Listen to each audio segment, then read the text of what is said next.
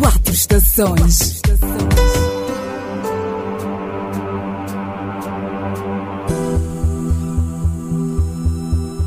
23 minutos depois da hora 10. Uma vez mais, bom dia, mas muito bom dia. Esta é a semana conhecida como a Semana Santa. Temos cá no estúdio o nosso teólogo Roger Yashimura. Ele vai explicar melhor uh, o significado de cada, mas de cada dia nesta Semana Santa. Bom dia, Roger.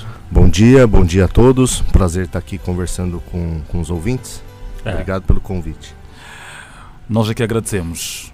Nós é que agradecemos porque acreditamos de que os ouvintes estão sedentos, mas sedentos para poderem perceber o que é isto de Semana Santa, um, qual é o significado que cada dia tem até o domingo. Ok. A Semana Santa é uma semana importante para o cristianismo, talvez a mais importante. Ela marca a, grande, o grande trunfo do cristianismo, que é a semana em que o Senhor Jesus Cristo é morto, é crucificado e ao domingo ressuscita para para espantos de muitos, inclusive narrados nos livros da, da Bíblia, nos Evangelhos, né? Então essa, a Semana Santa é essa semana que marca o grande trunfo do cristianismo, a grande mensagem que é a mensagem da oferta de Deus, a, ofertando o seu Filho para a remissão dos pecados da humanidade. E essa semana marca então todo esse acontecimento aí. Roger, hum, será que hum, os ouvintes, nós chamamos aqui de ouvintes, hum, mas estamos aqui a falar dos cristãos, eles conseguem receber esta mensagem e acatam? Ok. A mensagem do cristianismo, ela ao longo da história, eu sou professor de história da igreja, então nós contamos a história do cristianismo nesses dois mil anos de história. Muita coisa aconteceu, muita coisa ah, ocorreu e muitos, muitas ramificações do cristianismo se desenvolveu. Mas a mensagem central ela é universal para vários segmentos do cristianismo, que é essa mensagem de que Deus amou o mundo e ele providenciou um, um meio pela qual o mundo fosse reconectado a Deus, porque houve uma ruptura por conta do pecado e isso afastou o homem de Deus e Deus e, e, e, Deus do homem e é necessário então um meio de se cumprir uma justiça de Deus. A grande questão da humanidade é como eu me apresento justo diante de Deus. Muitos procuram na religião desenvolver mérito próprio para se justificar e se achar agraciado por Deus por mérito próprio, por esforço humano. E a mensagem do evangelho, inclusive evangelho significa boas novas, boas notícias. As boas notícias do evangelho antecedem antecede uma má notícia. A má notícia é que o homem não consegue se apresentar justo diante de Deus. E isso causa no homem um desespero, porque não tem o que o homem faça que vai se tornar justo diante de Deus. Então Deus mesmo vai providenciar um meio pela qual o homem possa se tornar justo diante de Deus, a saber, o sacrifício do seu filho. Então o custo para o homem se apresentar justo diante de Deus custou o que tinha de mais precioso para Deus, o seu filho. Essa é a mensagem central que deveria estar bem uh, sólida em todos os cristãos. Em todos os é. cristãos. Alguns hum, das várias mensagens que fui recebendo durante a semana e fui trocando com alguns ouvintes, uma delas chamou uma atenção que foi a semana mais bonita para orar, amar, cuidar, sorrir, relaxar, perdoar e agradecer a Deus. Por que será que só temos que fazer estas coisas todas nesta semana? Sim penso que é uma que é uma, uma um pensamento equivocado, porque nós somos chamados a um relacionamento com Deus de maneira perene, a, de maneira contínua. Isso não deveria se ser, ser mais intensificado nessa semana, é em detrimento das outras. Ah, penso que existe talvez algum algum sentimento de mais devoção, talvez, a Deus, de gratidão e que esse sentimento se intensifique nessa semana. Mas penso que, que não, não precisaria ser assim. Isso pode diminuir os outros dias distantes da Semana Santa, como um dia em que a minha vida diante de Deus não tenha necessidade de ter a devoção, santidade, gratidão, empenho, etc. O que, que é preciso para de facto temermos a Deus? O que é preciso para temermos a Deus? Penso que primeiro uma autoanálise individual, uma boa olhada no espelho vai revelar quem nós somos. Nós somos, segundo as Escrituras, a criação de Deus, carregamos entre nós imagem e semelhança de Deus. Porém, o pecado, que é o nome que a Bíblia dá, fez uma ruptura nessa imagem e hoje nós temos uma imagem deformada da, da imagem de Deus. Isso por conta do pecado. E o que nós precisamos é reconhecer o nosso estado de incapacidade de, se, de chegar até Deus e se apresentar justo. Eu chegar na porta do céu e dizer: Eu sou justo, me deixe entrar. A partir do momento que você reconhece essa incapacidade, não tem esforço humano que faça Deus achar graça em mim. Porque Deus tem vários atributos, dentre eles a sua santidade. E a sua santidade impossibilita ele estar em comunhão comigo, pois eu não tenho a condição santa de Deus por conta do pecado. Primeiro, primeira mensagem para um cristão autêntico, ele reconheceu o seu estado de miséria, incapacidade diante de Deus de se tornar justo. Por isso ele, ele diz: Eu preciso de um Salvador, alguém que me salve desse estado.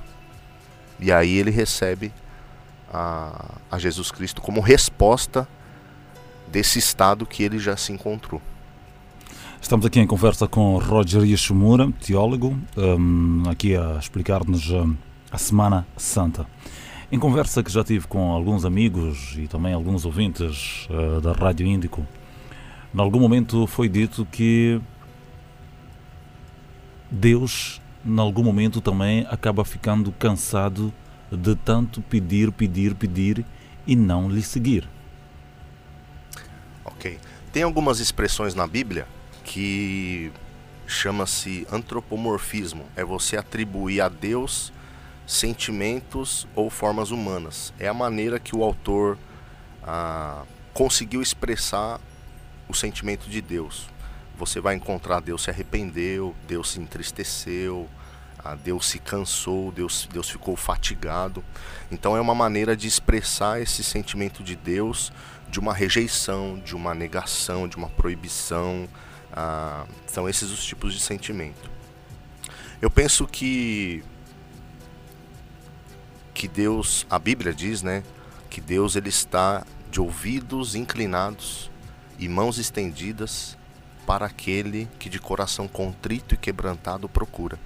Esses Deus não vai fugir o seu rosto, o seu ouvido, a sua face. E a Bíblia nos incentiva a orar, a pedir e receberemos, a, e, e, confiando em Deus. Então, mas por outro lado, por trás do pedido, eu acho que tem que haver uma análise da intenção do que eu estou pedindo.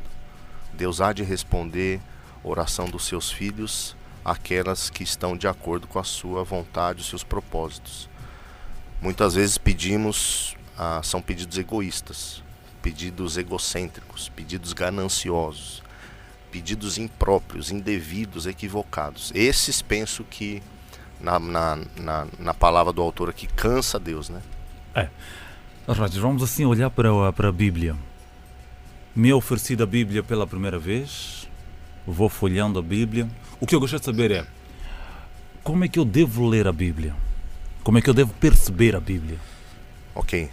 A Bíblia ela é um livro dividido em dois grandes livros. Então nós temos o Antigo Testamento, que são os 39 primeiros livros, e temos o Novo Testamento. O que marca esses dois livros dentro desse livro é realmente o nascimento de Jesus Cristo. O Antigo Testamento foi a, os escritos inspirados que nós cristãos herdamos do judaísmo. O cristianismo é uma. Eu não vou dizer continuação, mas ele é uma.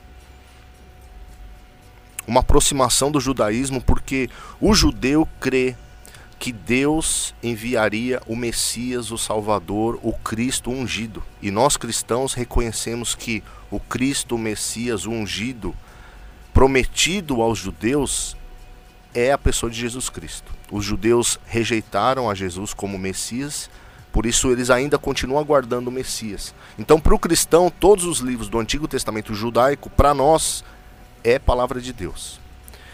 Então, o Antigo Testamento vai contar a história do povo judeu, a história da, de Deus criando um povo para si e Deus se relacionando com esse povo, prometendo, através dos profetas, enviar o Messias, o Cristo ungido, a saber, Jesus Cristo.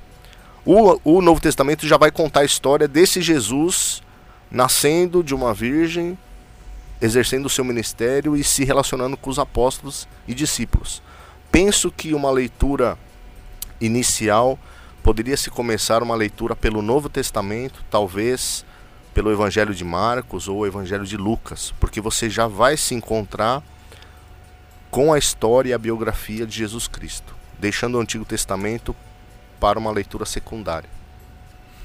Roger, um, uma última palavra, já vamos aqui encerrar hum, a nossa conversa à volta da Sexta-feira Santa uma última palavra para Sexta-feira Santa. Se bem que nunca temos a última palavra, nem devemos nunca ter a última palavra. Sim. A... Essa Semana Santa ainda é uma palavra de esperança. Todo aquele que busca alcançar Deus, buscar Deus e se achar digno, justo diante de Deus por mérito humano, vai ser um caminho de frustração primeiro, que não é possível, segundo, que é impossível alcançar esse mérito. A mensagem da Páscoa é a mensagem de que Deus enviou seu Filho para cumprir aquilo que a nós é impossível cumprir.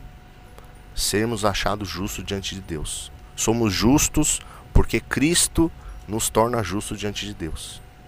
Essa é a mensagem de esperança.